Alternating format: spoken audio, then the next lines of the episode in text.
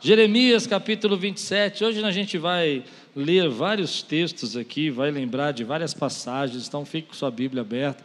Jeremias 27, versículos 9 a 10. Nós vamos ler dois versículos para começar.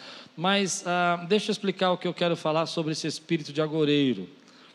A Bíblia vai contar para nós que em alguns momentos, no tempo do povo de Israel, havia um espírito na nação de Israel de profecias, de prognósticos, de videntes, de adivinhadores, que desvirtuavam o povo de Israel do caminho do Senhor.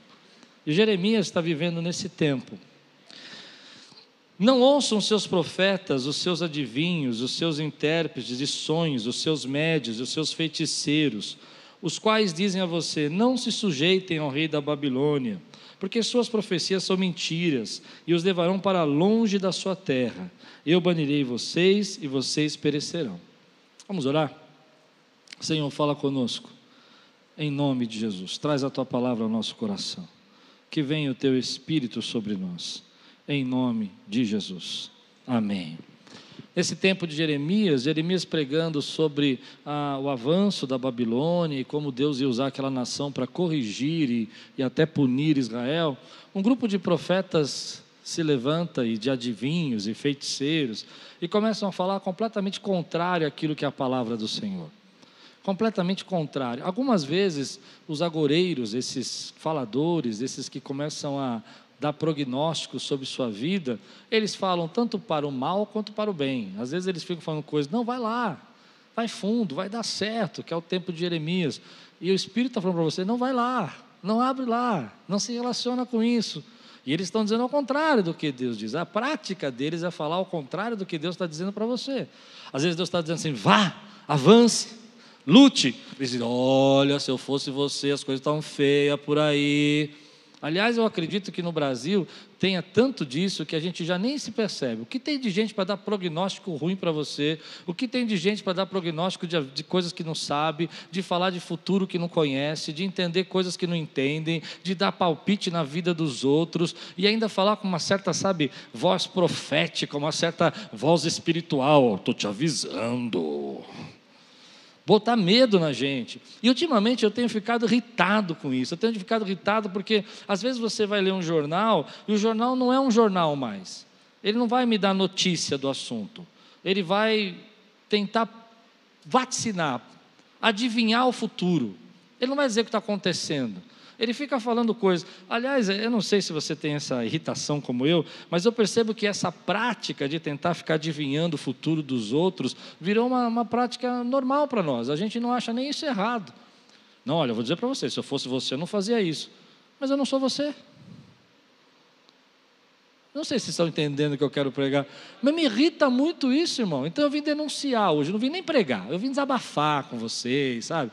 Eu vou falar para vocês, o que eu tenho visto hoje nas, nas redes sociais, pessoas para falar de tudo, dizer tudo o que quer pensar dos outros, que, e, e, elas sabem tudo. Olha, vai piorar, hein? Vou dizer uma coisa para você, tua vida vai piorar. Você vai, ó, oh, vou te falar, hein? Você está se relacionando com esse camarada, ih, já estou até vendo. Isso aí é espírito de feitiçaria, foi Deus que mandou você falar? Posso ouvir um amém aqui? Eu sei, hoje vai ser daqueles dias que eu vou ter que mandar fechar as portas e ninguém sair daqui. Mas tudo bem, aguenta que vai fazer bem. Quantas vezes a gente não é direcionado, às vezes até, é, é até magoado, sabe? Fica até pesado para você fazer alguma coisa pela quantidade de prognósticos que você escuta. Vai piorar. Ah, vou dizer agora. Ih, eu me lembro que quando a igreja entrou no lockdown, e a gente não podia ter culto. Eu me lembro de ter lido uma, uma, um, uma, nas redes sociais, um camarada escreveu assim: agora eu quero ver o que essa pastorzada vai fazer. Eu quero ver, essas igrejas vão tudo fechar. Como se fosse bom. Mas na verdade o que aconteceu foi justamente ao contrário. E vocês escutem que eu vou usar isso como exemplo. A igreja começou a ser usada como lugar para entregar comida. Ei, porque aqui é a casa do pão, meu irmão. E aqui tem a palavra do pão vivo. Quem pode dizer amém por isso? Ah, você não entendeu o que eu disse? Aqui tem alimento. Então, se não podia entregar o alimento da palavra aqui, não entregava o alimento físico, porque a obra do Senhor ninguém pode parar. Mas as pessoas dizem assim: olha, vocês não vão conseguir pagar aluguel. Lembra disso? Vocês não vão conseguir pagar as contas. Vai ter. Eu lembro de um que falou para mim: se preparem, as pessoas vão sair na rua e vão quebrar todos os mercados, supermercados. E aí as pessoas, por causa desse espírito de agoreiro, elas correm para os postos de gasolina, aquela fila imensa, para ele encher o tanque para usar uma semana a mais. Não, você não entendeu o que eu falei. Ele pega uma fila de três horas, deixa o carro ligado ali três horas para colocar um, gastar, economizar 10 reais que vai andar uma semana a mais. Eu vou dizer o que eu creio. Eu não sei se você crê, mas se você crê, você recebe. O meu Deus que me supriu ontem vai me suprir hoje, meu irmão. Eu não estou em crise, eu estou em Cristo. Quantos creem nisso que eu estou pregando agora, meu irmão? Mas esse espírito de agoreiro, ele vai lançando medo sobre o seu coração. Ele vai lançando pânico. Você não avança, você não compra, você não, não investe, você não cria, você não cresce, você não estuda. Não, não vai estudar agora. Pô, pensa bem, vai estudar. Não, você está maluco de estudar agora? Agora é hora. E Deus falou: a porta que eu te abri, entra nela. Você precisa decidir hoje. Aqueles que estão prontos para decidir hoje, eu sinto muita presença de Deus nesse texto. É, eu sei que eu estou quebrando alguma principada aqui hoje. Você precisa decidir hoje se você vai ser guiado pela palavra ou vai ser guiado pelos agoreiros. Eu vou ser guiado pela palavra do Senhor, meu irmão. É ela quem te guia, é ela quem te leva. Pessoas vão dizer que você não vai dar certo, pessoas vão dizer que você não pode, gente vai te dar prognóstico ruim, gente vai dizer que as coisas não vão acontecer, mas eles não podem saber Sabe por que, que eles não podem saber? Porque a resposta é que eu e você vivemos por milagre. Nós vivemos por milagre. Nós não vivemos por prognóstico. Nós vivemos pela palavra de Deus. Nós vivemos pela palavra profética. Não vivemos pela palavra do jornal. Nós não vivemos pela palavra que os outros dizem que vai acontecer. Nós vivemos por aquilo que Deus diz a nosso respeito. E aqueles que vivem por milagre Fiquem de pé no seu lugar agora e expulsem comigo esse espírito do agoreiro aí, meu irmão. Aleluia! Eu vivo por milagre. Milagre não se explica, milagre se vive. Não dá para explicar o que Deus vai fazer. Se você não crê, deixa eu te contar algumas histórias aqui. Pense nessa cena aqui que eu vou contar para você. Vem comigo agora, meu irmão. Quem está comigo, diga amém aqui. Eu quero ver se você está comigo. Imagine essa história aqui, Jó. Todo mundo conhece a história de Jó aqui, amém? Todo mundo conhece. Jó perde tudo, perde os filhos, perde a, perde a, a esposa, diz: Olha, amaldiçoa teu Deus e morre. Estou encurtando, você não vai dar tempo de eu pregar. Mas você conhece a história de Jó. O que eu acho legal na história de Jó é quando chegam os três amigos dele. Aí que eu acho que a crise fica difícil. Já estava ruim, mas vai piorar. Porque os três amigos de Jó, eles não vêm para falar assim: Jó, levanta a tua cabeça, estamos juntos, vamos dar a volta por cima. Eu até guardei um versículo aqui de Jó que eu achei muito legal. Eles ficam em silêncio por sete dias, até que um deles resolve falar. E eles vão falar no capítulo 4, eu vou ler para vocês, versículos 7 e 8. Eles dizem assim: Afinal, Jó, qual é o inocente que chegou a perecer? Pelo que observo, quem semeia o mal é o que colhe. Não, você entendeu o que ele disse para Jó? Jó, você está nessa aí por tua culpa, meu irmão. Eu sei, eu sei o que você fez no verão passado, eu sei. É, ele começou a amaldiçoar, dizer assim: é, isso aí é o que você está colhendo que você merece. Agora eu vou dizer para você, querido, o que eu creio.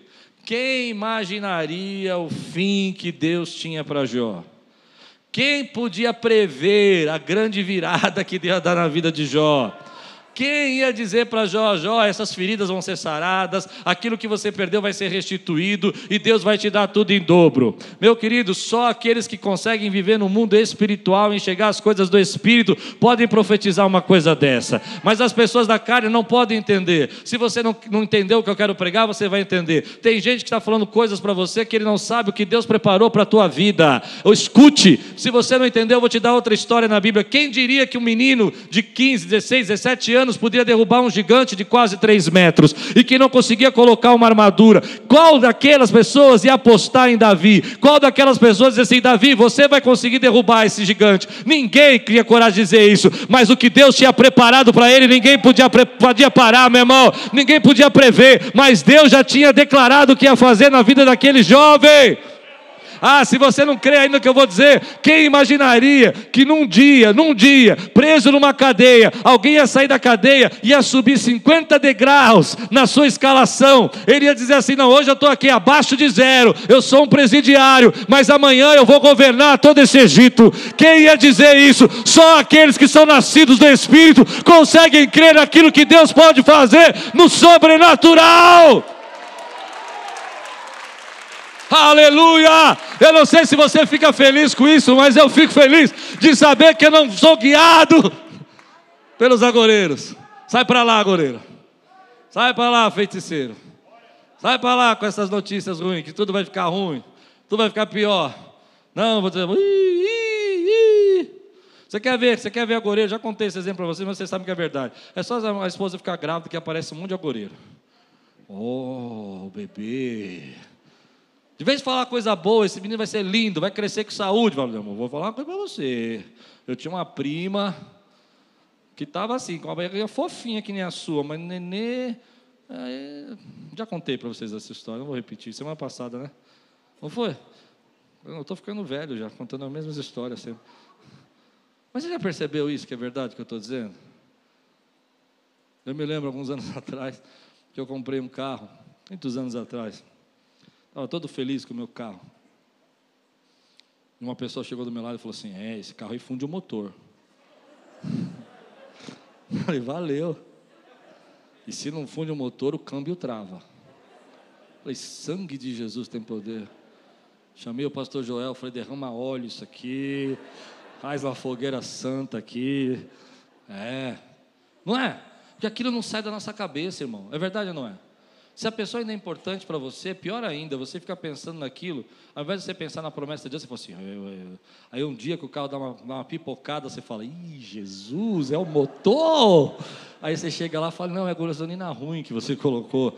Mas até você chegar no posto, trocar gasolina, você já chorou, já amaldiçoou, já praguejou. Porque essa é a força dos agoreiros. Eles não conseguem prever o seu destino, porque o seu destino está nas mãos do Senhor. Eles não conseguem prover o seu futuro, porque Deus já planejou para você o que Ele quer realizar na sua vida. Ele não consegue dizer como você vai sair dessa, como que José vai sair do Egito, do, do, da prisão do Egito, e vai chegar no palácio, e como o sonho de José vai se realizar, porque Deus sabe como vai fazer o caminho, mas os agoreiros não sabem. Mas o problema é que quando eles falam, eles guiam você. Eles mudam seus pensamentos. Há uma grande oportunidade de Deus vindo na sua vida. Não, você não ouviu o que eu falei. Eu vou profetizar isso. Há uma grande oportunidade de Deus vindo na nossa vida. Mas se você se acostumar a ouvir as pessoas que querem prever o futuro, você vai deixar essa oportunidade passar. Há momentos que Deus vai fazer algo na sua vida que ninguém consegue prever. Ninguém consegue saber. É uma aliança que Deus tem com você. Mas deixa eu um pouco mais fundo, você precisa aprender isso. Tem gente aqui que precisa aprender isso hoje. Eles, com as suas palavras, eles mudam o destino. Eles fazem você não entrar nas oportunidades. Eles fazem você desistir dos propósitos que você tem no seu coração. Eles corrompem o que Deus quer fazer na sua vida um dos agoreiros mais famosos na Bíblia. O mais famoso agoreiro da Bíblia, você sabe quem é? Balaão. Balaão, ele foi contratado por Balaque. E eu vou falar uma coisa para vocês que vocês precisam ser, que nós precisamos ser mais espertos. Existe o espírito de Balaão. Vou explicar o que é o espírito de Balaão. Leia comigo em Apocalipse. Deixa eu achar o texto aqui. Apocalipse. Eu vou pregando sem olhar o texto, eu vou me perdendo tudo. Apocalipse versículo 2, capítulo 2, versículo 14. O espírito de Balaão é um espírito que está aí. Jesus fala assim: Tenho todavia contra ti algumas coisas, pois que tens aí os que sustentam a doutrina de Balaão. Qual que é a doutrina de Balaão? Preste atenção. O qual ensinava a Balaque a armar ciladas diante dos filhos de Israel para comerem coisas sacrificadas aos ídolos e praticarem a prostituição. A história é o seguinte: Balaque queria destruir Israel. Israel estava conquistando a terra prometida e Balaque queria parar com isso. E ele falou: Nós temos que dar um jeito de parar com isso, nós temos que dar um jeito. E ele foi e contratou um agoreiro, um feiticeiro, um adivinhador. E disse: Vou pagar para você amaldiçoar Israel. E ele foi, você conhece a história, né? Ele foi amaldiçoar e não podia amaldiçoar, e contra Israel não vale encantamento, ou seja, contra a nossa vida não vale maldição, não vale encantamento. Amém? Mas a Bíblia vai dizer que ele falou: tá bom, então eu não posso amaldiçoar, mas eu posso corromper. Entende o espírito? Eu não posso amaldiçoar, mas eu posso desvirtuar o propósito. Como eu preguei de manhã, eu posso colocar neles um espírito de dó, pena de si mesmo, de vitimismo, de murmuração. Eu posso mostrar para eles como é muito legal viver as idolatrias que os outros povos vivem e a prostituição que os outros povos vivem. E dessa maneira, Balaque, que não, Balaão, que não podia amaldiçoar, ensinou a Balaque a fazer coisas que chamassem a atenção de Israel, que corrompessem Israel. Se você for perceber, eu sei que eu estou entrando em águas perigosas agora, mas Senhor, me ajuda, porque nós temos uma conversa hoje sobre isso. Eu falei para Deus que eu não queria pregar muito sobre isso, mas eu acho que as mídias trabalham com o espírito de Balaão. Tem pessoas contratadas na mídia para fazer fake news. E qual é a intenção do fake news? Corromper seu destino. Você não sabe mais qual é a verdade. Você não sabe qual é o prognóstico correto. Eu me lembro de fake news que eu recebo de algumas vezes. Eu, eu tenho alguns amigos, que, pastores, que às vezes me mandam recados, e um desses me mandou lá, e de repente eu percebi que eles estavam discutindo. E às vezes você olha assim, você percebe que aquela matéria foi comprada. Entende? Ela foi comprada para você desanimar. Ou foi comprada para você gastar seu dinheiro naquilo que você não devia gastar. Eu estou indo fundo demais aqui ou dá para entender o que eu estou dizendo? Ela foi comprada para você ficar irritado com coisa que nem sabe que é verdade. E alguém está pagando por isso. Alguém está lançando, alguém está impulsionando, alguém está colocando na mídia para ficar fazer barulho. Se você acha que eu estou indo longe, o espírito de Balaão, ele está até mesmo nos investimentos. Algumas vezes sai uma notícia e o investimento sobe. Aí sai uma notícia que é mentirosa, o investimento cai. Porque está lá. Quem lançou essa mentira? Qual é o objetivo disso? Levar lucro. Agora, eu estou falando de coisas grandes para você entender que eles estão aí, mas eles também estão aí no teu dia a dia. Às vezes o inimigo coloca uma pessoa do teu lado para dizer assim: olha, você está se esforçando demais, está buscando muito a Deus, você está orando demais, você está indo muito na igreja. Olha, você nem tem tempo para fazer as coisas gostosas que eu faço. Vem ver a minha vida como é mais gostosa. E você está perdendo o destino e propósito que Deus tem colocado na tua vida. Qual é o perigo disso? O perigo é que às vezes você está recebendo palavras que são, na verdade, um roubo para você. Eu me lembro de uma quando eu conheci a Lupe, de uma agoreira da igreja, porque a igreja às vezes tem agoreiro também, viu, irmão? Vamos falar a verdade. Tem igreja que tem umas agoreiras de plantão. Aqui não, graças a Deus, mas quem já foi de igreja que tem agoreira sabe como é. Eu fico esperando falo assim, hum, eu sei o que você pôs aí. Então, eu cheguei na igreja, a Lupe começou a me paquerar, ou eu comecei a paquerar a Lupe, sei lá, né? É. é que a Lupe era uma mulher espiritual, ela tinha visão, ela falou, vou investir nesse feinho, sabe? Coisa de Deus mesmo. Ou não enxergava bem, não sei. Então, Deus cegou as vistas dela e falou assim, não, tem até um filme que acho que foi baseado no amor da Lupe por mim onde a mulher é, é, é, é bem diferente e o camarada vê ela linda, né? Toda vez que eu assisto esse filme, eu falo, é a Lupe, ela me viu lindo. eu não sei o nome desse filme, mas o amor é cego, é isso aí. Deleta essa parte, mas tudo bem. E aí chegou uma mulher para ela e falou assim: Olha, você vai namorar com Klaus? Olha, eu vou dizer para você, você vai se arrepender. Olha só, que enviada do inferno. Eu investindo tudo o que eu podia, já era feinho, já estava difícil. E a mulher ainda joga no time do bandido, falando, não.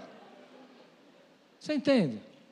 Mas graças a Deus, a Lupe não foi guiada pela palavra da goreira, foi guiada pela palavra do Espírito no coração dela.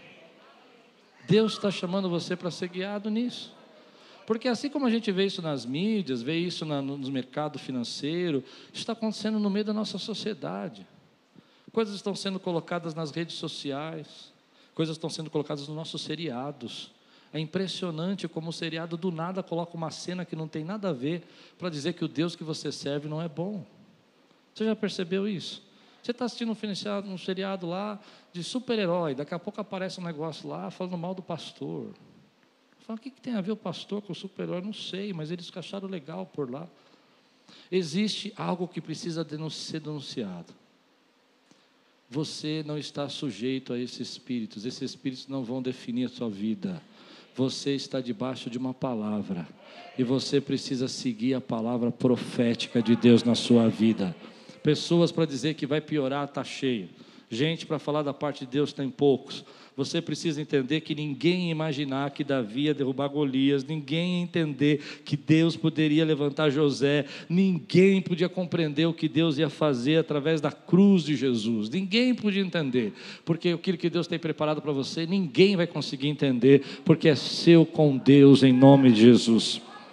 E aí você fala, mas por que você está pregando isso, pastor? Porque ah, lá no texto de Jeremias eles estavam falando que a Babilônia ia possuir. E é verdade, porque lá era uma situação. E eu falei com Deus isso, falei, Senhor, mas o texto está dizendo isso. E Deus me deu a palavra de Isaías 40, versículo 2, que diz: Consolem, consolem o meu povo, diz o Deus de vocês. Encorajem a Jerusalém e anunciem que já cumpriu o trabalho que lhe foi imposto. Sabe o que eu quero dizer? É que Deus está falando para mim, para você, olha, eu quero que você seja consolado com essa palavra. Você não está de debaixo de previsão de homens. Eu quero que você seja consolado debaixo dessa palavra, que você levante a tua cabeça e fale assim: as pessoas estão dizendo que vai dar errado, mas o meu Deus é um Deus de virada, meu Deus é um Deus de mudança, meu Deus é um Deus que faz algo sobrenatural na minha vida. As pessoas está difícil, está tendo luta, está tendo batalha, a crise está grande, mas eu sei que Deus é poderoso na minha vida para fazer como fez na vida desses homens, derramar graça e poder e virtude e bênção, porque a porta que Ele abre ninguém fecha. Eu não vivo por essas previsões. Levante sua mão de comigo, eu não vivo por essas previsões. E por que pregar sobre isso? Quem entendeu o que eu estou pregando aqui, recebe essa palavra. Ele o livrará do laço do caçador e do veneno mortal. É Deus, querido, que te tira da armadilha. O laço do passarinheiro, o laço do caçador, era armadilha. E, essa, e esses prognósticos, essa, essa palavra que você recebe é uma armadilha. Você fica preso nela. Você fala: ah, não, não vou buscar Deus, eu não vou orar, não vou procurar. Ah, não adianta fazer nada. Ah, minha vida vai ser assim, não tem como mudar. E Deus está falando para você: sai desse lugar. Eu estou tirando você dessa armadilha. Essas palavras estão prendendo você. Eu sei o que eu quero realizar na tua vida. Eu eu sei o que eu tenho preparado, há promessas que eu não cumpri a você ainda e que estão no tempo de serem cumpridas. Mas a armadilha de Balaque é essa, você fica preso nela. Mas a palavra diz: Eu vou tirar você da armadilha, eu vou tirar você do laço do caçador, daquele que tenta prender você, aquele que tenta prender a sua mente, prender o seu coração. Eu não estou dizendo que não há problemas, eu não estou dizendo que não há lutas, há lutas sim, mas eu creio que Deus tem uma palavra, ainda que você não pescou a noite toda, Ele vai dizer para você hoje: tente mais uma vez, porque eu tenho uma pesca milagrosa, mas os agoureiros vão dizer para você que não é hora de pescar, que você já se esforçou demais, que você está cansado, mas viva debaixo de uma palavra profética. Levante sua mão comigo agora e me ajude a profetizar aqui. Use a sua boca de profeta e diga assim: Eu estou vivendo debaixo de uma palavra profética. Essa igreja é uma igreja que está vivendo debaixo de uma palavra profética. Esse templo foi construído debaixo de uma palavra profética.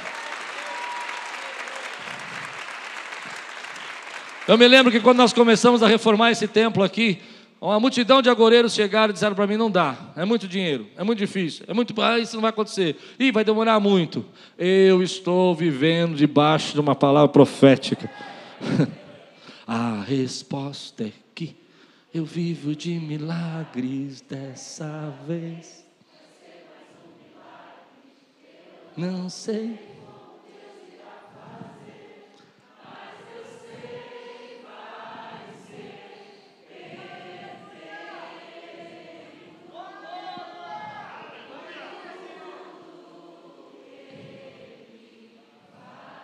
Aleluia.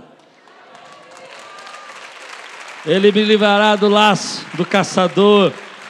Ele me livrará do veneno mortal dessa geração, cheia de autocomiseração, seja de autoindulgência, cheio de prognósticos. Talvez esse espírito já tenha pegado você. É, ele pega na gente. A gente começa a dizer que nada vai dar certo, que nada vai mudar, que as coisas só vão piorar. Deixa eu lembrar algumas coisas para você. Posso? Está preparado? O fato de você já estar aqui já é uma quebra de todos os prognósticos. Diga aí para você mesmo, põe a mão no coração e fala assim: Eu chegar onde eu cheguei, já quebrou todos os prognósticos. Ah, meu irmão, você está aqui, querido, porque a gente esquece frequentemente que quantas coisas diziam. Eu me lembro de uma professora que eu tinha na escola, que ela, uma quarta série, ela entrava com uma régua bem grande na mão e ela falava para as pessoas lerem. E as crianças que não liam, ela batia na criança. E eu era um menino, sempre fui um menino esperto, não era bobão não. Eu conversei com meu pai, meu pai falou: não pode fazer isso. Você falar, você fala que nós vamos denunciar ela para o centro de professores. Tem um nome para isso, eu não lembro mais. E ela veio com a régua me bater. Eu falei assim: escuta aqui. Contra sério. Se a senhora bater com isso na minha cabeça, eu vou sair daqui e vou denunciar a senhora. E ela olhou para mim e falou assim: Tá vendo? Você nunca vai ser nada na vida. Eu disse: Vou sim. Entende essas palavras que a gente recebe? Então, meu pai deu um jeito, ligou, arrumou o telefone da mulher, ligou para ela e falou assim: se você encostar no meu filho, eu vou te denunciar. Aí, no outro dia, nos outros dias, ela chegou, pegava a régua, olhava, ela olhava para mim e fazia assim. Quase perdi o ano, para ser sincero. Nem sei como eu passei aquele ano. Mas eu vou dizer: o que essa mulher disse não pega não, eu vou explicar por quê. Porque sobre você, Israel, não vale encantamento. O fato de você estar aqui hoje, sentado nesse banco, adorando a Deus, já quebrou todos os prognósticos. O fato de você estar aí abraçado com teu marido, com a tua esposa, já quebrou todos os prognósticos. Eu vou dizer uma coisa aqui que vai escandalizar. Se você tem mais, mais de quatro anos de casado, quem tem mais de quatro anos de casado aqui? Levanta Vocês são uma exceção, irmão.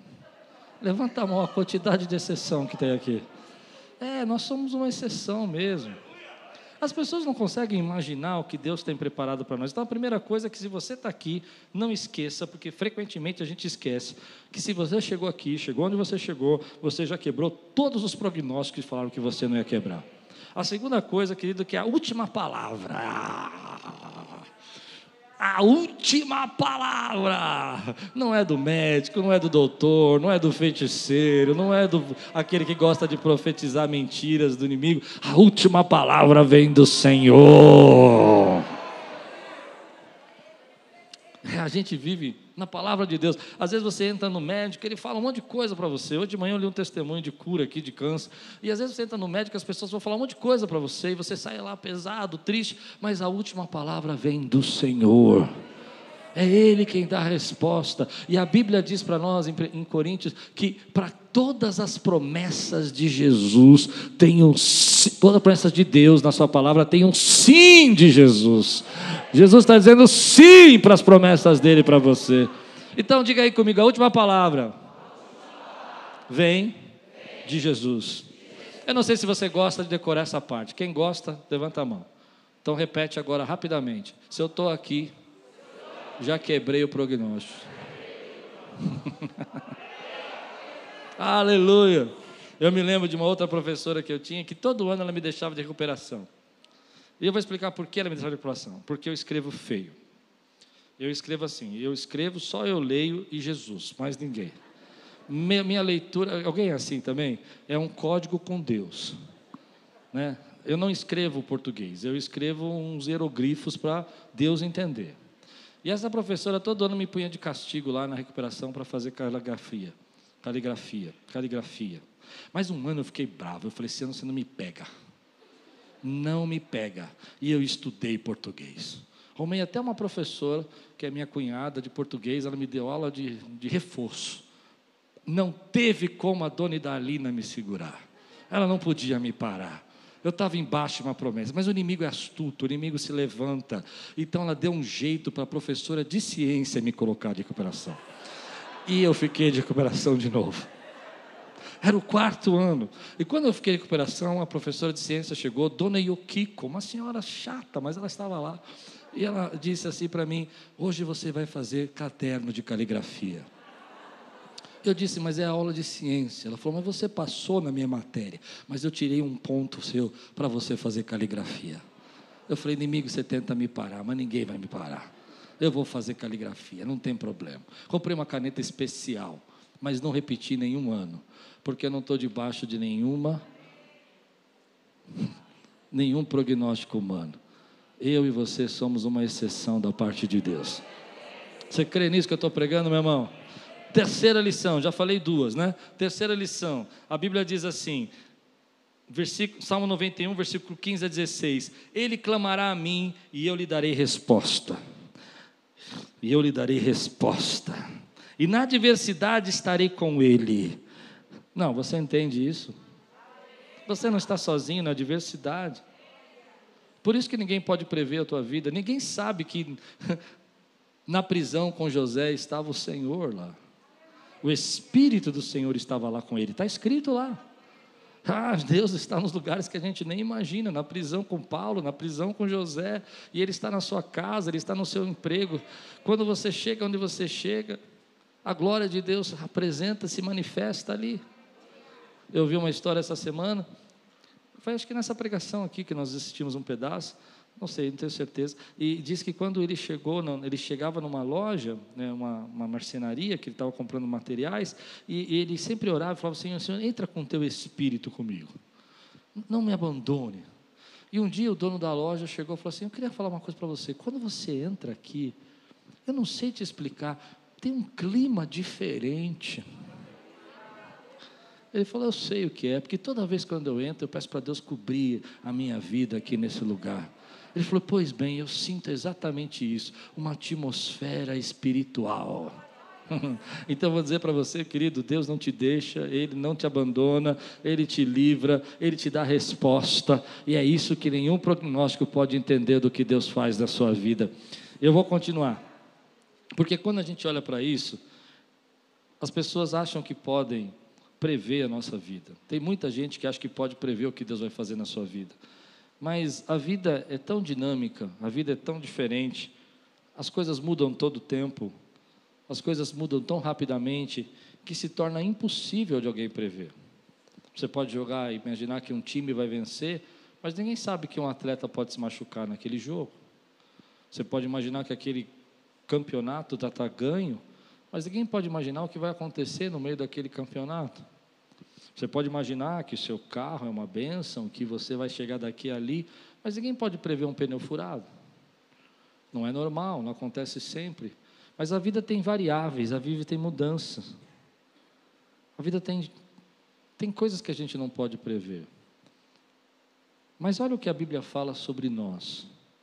Jeremias, versículo 1, capítulo, capítulo 1, versículo 12, diz assim: O Senhor me disse, você viu bem, pois eu estou vigiando para que a minha palavra se cumpra. O que eu estou dizendo é que acho que você não entendeu. A vida tem variáveis, tem mudanças, tem coisas que você não pode prever. Um jogador se machucar, um pneu furar, você se atrasar por causa de um trânsito, não é? Hoje, quando eu estava chegando aqui, fui fazer a curva aqui da rua, Três jovens atravessando a rua pegaram uma garrafa e jogaram para o alto. no meio da rua. Eu parei meu carro, não sei porquê, talvez porque eu sou educado, porque eles estavam na faixa de pedestre, não sei, mas parei, deixei eles passarem. E porque eu deixei eles passarem, a, a garrafa caiu na minha frente e não no meu carro. Entende? Se eu tivesse passado, a garrafa caiu no meu carro. Mas eu tenho um outro jeito de explicar isso. Deus queria que eu pregasse essa palavra. E Ele vigia para que a palavra dele se cumpra. Em outras palavras, Deus está vigiando para que as promessas dele se cumpram na sua vida. Deus está vigiando para que todas essas variáveis não tirem você do propósito, do destino que Ele tem para você. Eu, sei que você está tá sentindo a presença de Deus aí. Ele está dizendo para você: olha, o mundo muda, as coisas complicam, a política muda, as coisas ficam difíceis, mas o que eu prometi, sou eu que vigio sobre sua vida. Sou eu. Então é ridículo que as pessoas querem prever a seu respeito, porque elas não sabem o que Deus está vigiando, elas não conhecem a tua promessa, elas não conhecem o que Deus está dizendo que vai se cumprir na tua vida. Não importa se você está preso numa cadeia no Egito, mas você vai ver os seus irmãos se dobrarem diante de você, porque Deus é fiel para cumprir. Não importa se você foi ungido rei e você tem que derrubar um gigante, porque Deus é poderoso para derrubar um gigante com uma pedra, porque Ele vigia para que a sua palavra se cumpra. Não importa que você está sem dinheiro agora, não importa que você está numa fase difícil, não importa que você está passando um momento de dificuldade, porque Deus vigia sobre a palavra dele para que ela se cumpra na tua vida. Ele vigia dia.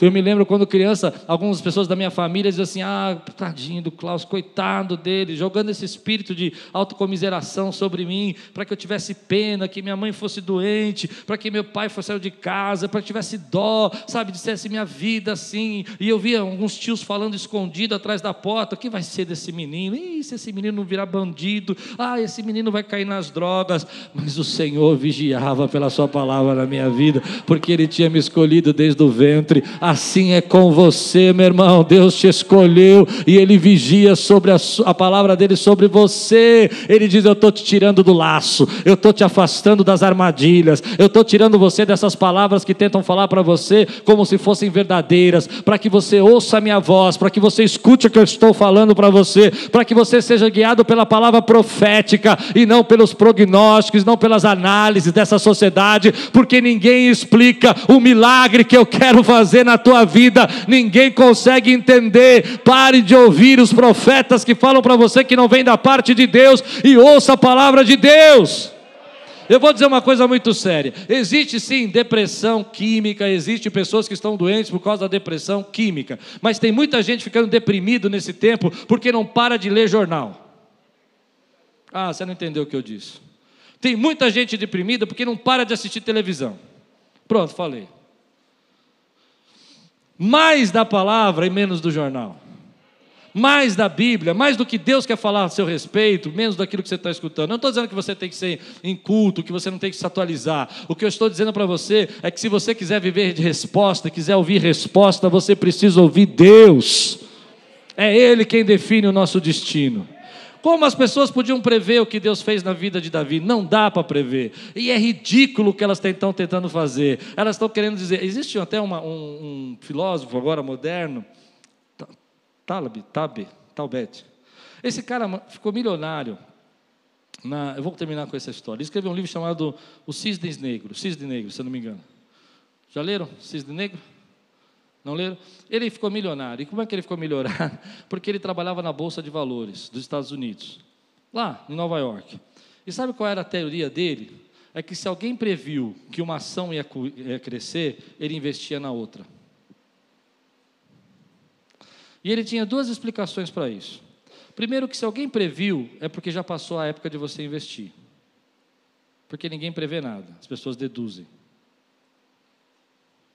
Então ele fala: Isso aqui já não presta mais.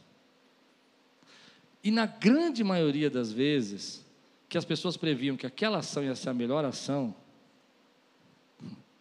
aquela ação caía. Então ele ficou milionário e já se aposentou e escreveu o livro dele, foi estudar filosofia, porque ele é adepto da, da teoria de que ninguém consegue prever nada.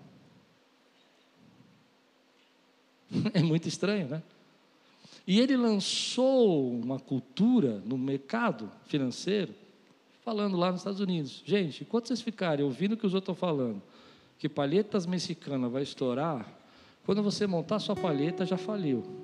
Lembra dessa história da palheta mexicana? Você entrava no shopping até irritante, dava dois passos, palhetas mexicanas, mais três passos, palhetas mexicanas, mas virava à esquerda, palhetas mexicanas, mas essa tem chocolate, essa tem cobertura.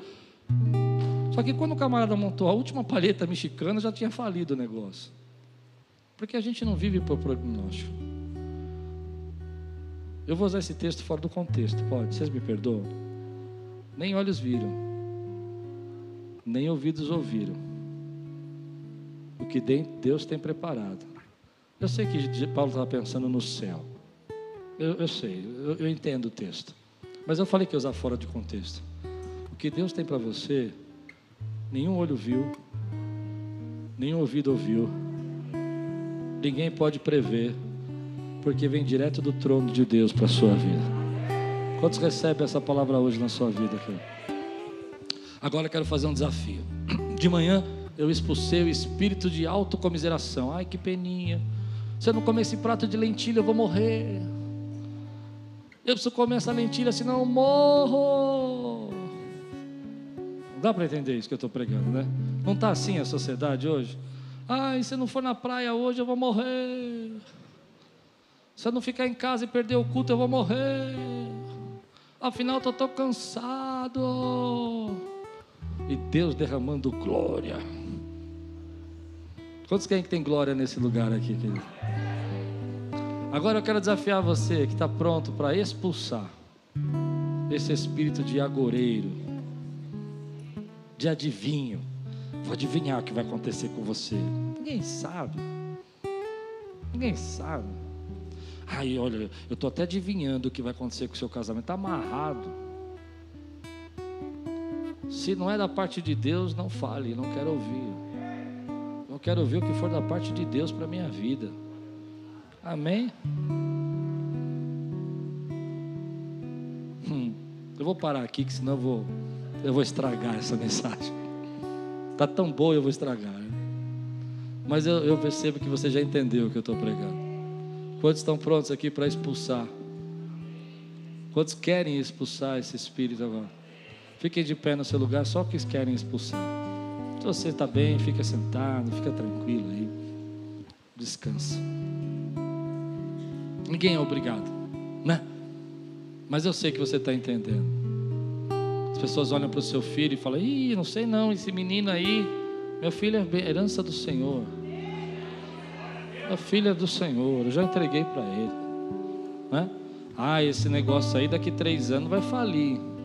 Não, não, não, meu irmão. Daqui três anos eu vai dar uma estratégia maior que eu tenho vivido hoje.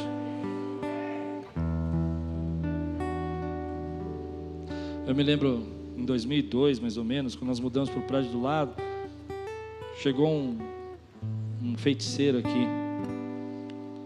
Eu não sei se eu podia falar assim, mas vou falar. Chegou um feiticeiro aqui, ele titulava crente e tudo mais. E eu me lembro que nós estávamos passando uma crise financeira, dificuldade de pagar aluguel, estava bem pesado.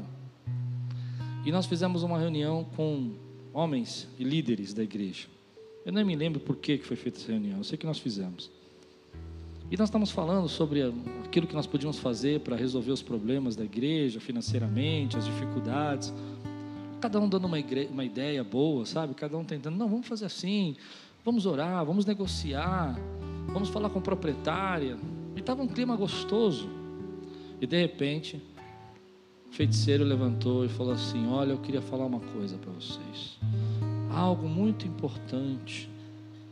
Eu vi de uma igreja que estava na mesma situação que vocês. E ela fechou. É. Então, assim, para ser bem sincero, eu acho que a Quiris vai fechar também. Ele não conhecia o pastor Klaus. Eu olhei para ele e falei assim: não vai fechar porque eu estou debaixo de uma promessa.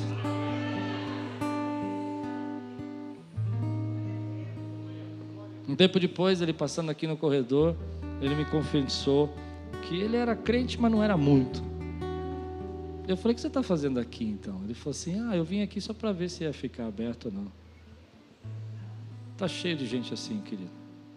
Nunca mais vi aquele homem. E espera não vê-lo. A não ser que ele se converteu, né? Porque está cheio de gente para falar para você e impedir você de chegar ao destino que Deus tem para você. Levanta a tua mão bem alta assim, ó. Me diz, se eu estou aqui, já quebrei todas as previsões. Agora levanta sua mão e diga assim: ninguém podia imaginar o que Deus ia fazer com José, com Davi, com Moisés. Ninguém pode imaginar o que Deus está fazendo na minha vida, porque eu vivo debaixo de uma palavra profética. E em nome de Jesus, eu expulso esse espírito que está sobre essa nação, que está sobre esse país, de tentar adivinhar, de dar prognósticos, porque em nome de Jesus eu vivo de milagre.